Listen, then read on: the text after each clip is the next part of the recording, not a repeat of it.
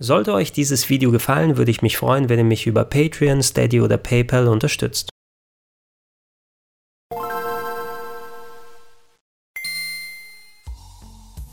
Schönen guten Tag und herzlich willkommen auf greg-rpgheaven.de zu Gregor testet Nino Kuni, der Fluch der Weißen Königin Remastered auf der PlayStation 4. Wer fleißiger Zuschauer meiner Top 101 der besten Rollenspiele gewesen ist, der wird hier auf dem Kanal schon ein wenig zu Nino Kuni gesehen und gehört haben. Ich habe es ein bisschen weiter hinten auf die Liste gepackt, weil es da ein paar Dinge an dem Spiel gibt, die eher geschmäcklerisch sind. Allerdings ist auch sehr viel Gutes dabei. Ursprünglich 2011 in Japan auf der PS3 erschienen, war es das Remake eines Nintendo DS-Titels, der entsprechend aufgebauscht und abgedatet wurde für die größere Plattform und äh, ist im Verbund entstanden mit dem Entwicklerstudio Level 5, die unter anderem solche Spiele gemacht haben wie Dark Cloud und Dragon Quest 8 und dem japanischen Animationsgiganten Studio Ghibli, verantwortlich für solche Filmklassiker wie Das wandelnde Schloss oder Prinzessin Mononoke. Das Ergebnis war ein ziemlich märchenhaftes Japano-RPG, was vor allem durch die animierten Szenen von Ghibli geglänzt hat, denn so in der Qualität hat man selten was auf Konsole zu sehen bekommen und teilweise auch sehr melancholisch vom Storytelling war. Es geht um den kleinen jungen Oliver, der aufgrund einer Krankheit seine Mutter verliert und äh, übermannt von Trauer wird er von einem magischen Wesen in eine Parallelwelt gezogen, wo anscheinend er wieder mit seiner Mutter zusammenkommen kann und in dieser Parallelwelt da sind nicht nur Fantasy-Charaktere unterwegs, große sprechende Tiere, auch sehr viele Monster und Gegner, die sich ihm entgegenstellen und er muss als kleiner Zauberer sich dem stellen.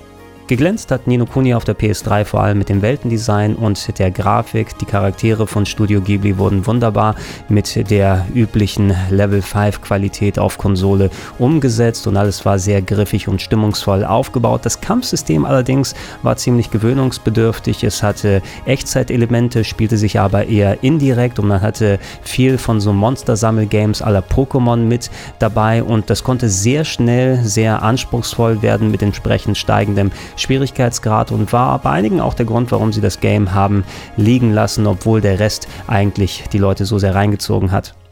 Jetzt kommt das Game eben knappe acht Jahre nach dem Japan-Release in der Remaster-Fassung für PS4 und PC heraus. Ich hier habe es auf einer normalen PS4 getestet. Auf der PS4 Pro soll man sogar mit bis zu 4K in 60 Frames spielen. Ansonsten ist es aber inhaltsgleich und es wird zwar noch eine Nintendo Switch-Version geben, die ich leider im Moment hier gerade nicht für euch testen kann. Die ist allerdings nicht remastered, sondern eine Umsetzung, ein Port der PS3-Version Version. Also alles, was an Upgrades in das Remaster reingegangen ist, wird man nicht in der Switch-Fassung finden und ich versuche noch Hand daran zu legen. Für dieses Video ist es leider ein wenig zu spät dann, um sie zu inkludieren und äh, allerspätestens bei meinem Recap Ende des Monats über die aktuellen Switch-Spiele werde ich ein bisschen was über diese Version erzählen. Gegebenenfalls achtet auch mal auf Social Media, vielleicht haue ich zwischendurch nochmal was raus, wer da nochmal ein bisschen extra Entscheidungshilfe braucht.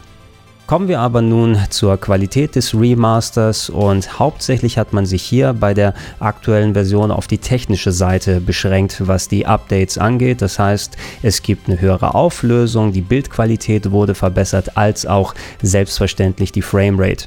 Ob es an der Spielbarkeit jetzt äh, grundlegende Änderungen gab, kann ich leider nicht zu 100% sagen, denn es ist ja wirklich fast schon sechseinhalb Jahre her, wo ich Nino Kuni durchgespielt habe auf der PlayStation 3 und selbst damals von dieser Seite aus war es schon ein sehr polierter Titel, denn Level 5, das ist schon deren Markenzeichen, dass sie wirklich sehr viel Liebe zum Detail beweisen, auch was die ganzen Gameplay-Systeme angeht und äh, Steuerungsvereinfachungen und wie das mit den Menüs miteinander verzahnt ist, dass da eigentlich nicht wirklich groß Handlungsbedarf bei der Remaster-Version gewesen ist. Und ich habe auch den Bereich, den ich hier in der PS4-Fassung gespielt habe, nochmal nachgeprüft auf der PlayStation 3 und konnte da jetzt so gut wie keine Unterschiede feststellen. Aber wie gesagt, da das Original da schon recht gut ausgestattet gewesen ist, ähm, kann man auch vollkommen okay damit sein, dass die Updates hier hauptsächlich technischer Natur sind.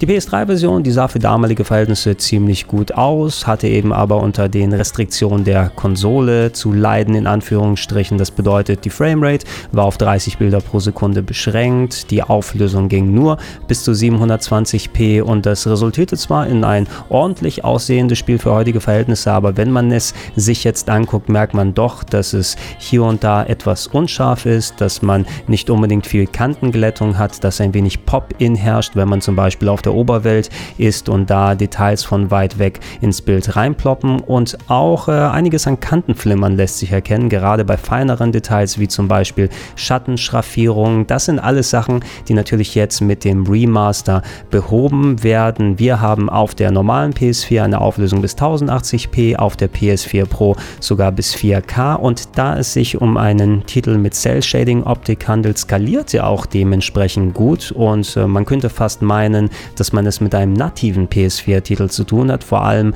weil jetzt eben durch die höhere Auflösung das äh, Flimmern aus der alten Fassung so gut wie verschwunden ist. An ein paar Ecken kann man hier und da zwar noch an bestimmten Details was sehen, ansonsten gibt es aber einen schönen runden Eindruck. Hmm. This boy. Ah, spotted it. The new bark ship. Well, well. The pure-hearted one. He who will drive out the darkness. Ich habe zum Vergleich mal die PS4-Version und die PS3-Version in der gleichen Location gespielt und ich muss sagen, auf der PlayStation 3 erkennt man, vor allem wenn man nah rangeht, dass die Texturen doch recht matschig gewesen sind und auf der PS4 mit einem entsprechenden Schärfefilter ausgestattet wurden, wie man es typisch bei solchen Remastern hat, der noch ein klein wenig mehr Detail daraus bringt, aber auch so einen leichten Wachsmalkreide-Look ergibt, bin ich weiterhin kein großer Fan von, aber da das hier weiterhin auch im Hintergrund eher stattfindet, finde ich, passt es ganz gut zusammen mit dem ähm, Cell-Shading-Look und das ergibt ein ziemlich kohärentes Bild. Hat mich ein wenig daran erinnert, wie das Remaster der Dot Hack-Spiele gewesen ist von Bandai Namco. Da haben sie es recht ähnlich gemacht. Das waren PlayStation 2 RPGs, die auf diese Art aufgewertet auf PS4 und PC released wurden. Und äh, zum Spaß habe ich sogar den Nachfolger Nino Kuni 2 reingepackt. Der hat ebenfalls die gleiche Stadt, die man besuchen kann. Allerdings sieht die vom Layout ziemlich anders aus, sodass ich euch nicht die exakt gleiche Stelle hier zeigen kann. Ich muss aber sagen, dass äh, so wie ich sie nacheinander gespielt habe, mir grafisch tatsächlich das Nino Kuni Remaster ein klein wenig besser gefällt, weil vor allem auf der normalen PS4 Nino Kuni 2 ein klein wenig weicher ausschaut und die Framerate nicht ganz so fest ist und auch wenn die Animationen insgesamt ein klein wenig besser sind als beim Vorgänger, bin ich überrascht, wie gut es dennoch jetzt hier auf der PlayStation 4 ausschaut.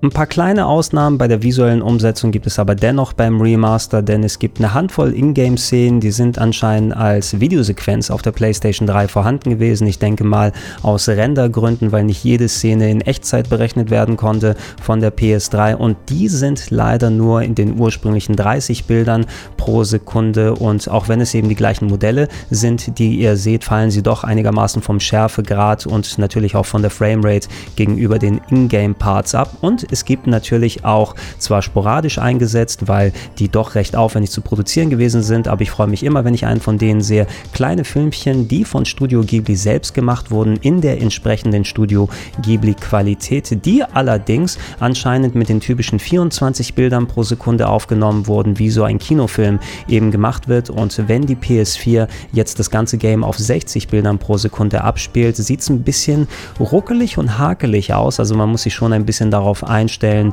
wie das hier bewegt und animiert wurde. Der visuelle Eindruck sieht sehr gut und es ist auch sehr gut eben auf die 1080p hier hochskaliert worden. Allerdings, so eine kleine Ruckelei lässt sich dann nicht vermeiden. On with the show! Oh, okay. Ansonsten entspricht das Spiel im Großen und Ganzen der PlayStation 3 Fassung. Das heißt, hier sind ebenfalls die beiden Sprachversionen des Originals drauf. Japanische und englische Aussprache ist mit dabei. Die englische Synchro, die finde ich weiterhin sehr gelungen. Es ist die vom Original und ähm, spielt teilweise mit vielen verschiedenen Dialekten herum und ist äh, schön intoniert worden. Also ich kann es absolut empfehlen, wenn man jetzt nicht unbedingt auf Japanisch spielen möchte. Die Textsprache ist auch auf Deutsch einstellbar bei der PS4. Allerdings muss man die Systemsprache umstellen, wenn man sie entsprechend haben möchte, während man es auf der PS3 noch vom Menü aus her machen konnte. Inhaltlich ist die auch ziemlich gut gelungen, also da gibt es keine groben Schnitzer und sie ist sogar recht kreativ mit der Benamung von Charakteren als auch Locations. Da hat man sich ein paar schöne Wortspiele einfallen lassen. Da muss man aber auch dann beachten, gegenüber der englischen Synchro heißen diverse Charaktere und Locations anders und da könnte man eventuell ein klein wenig durcheinander kommen, wenn im Text von dieser Stadt gesprochen wird, die aber ausgesprochen komplett anders heißt.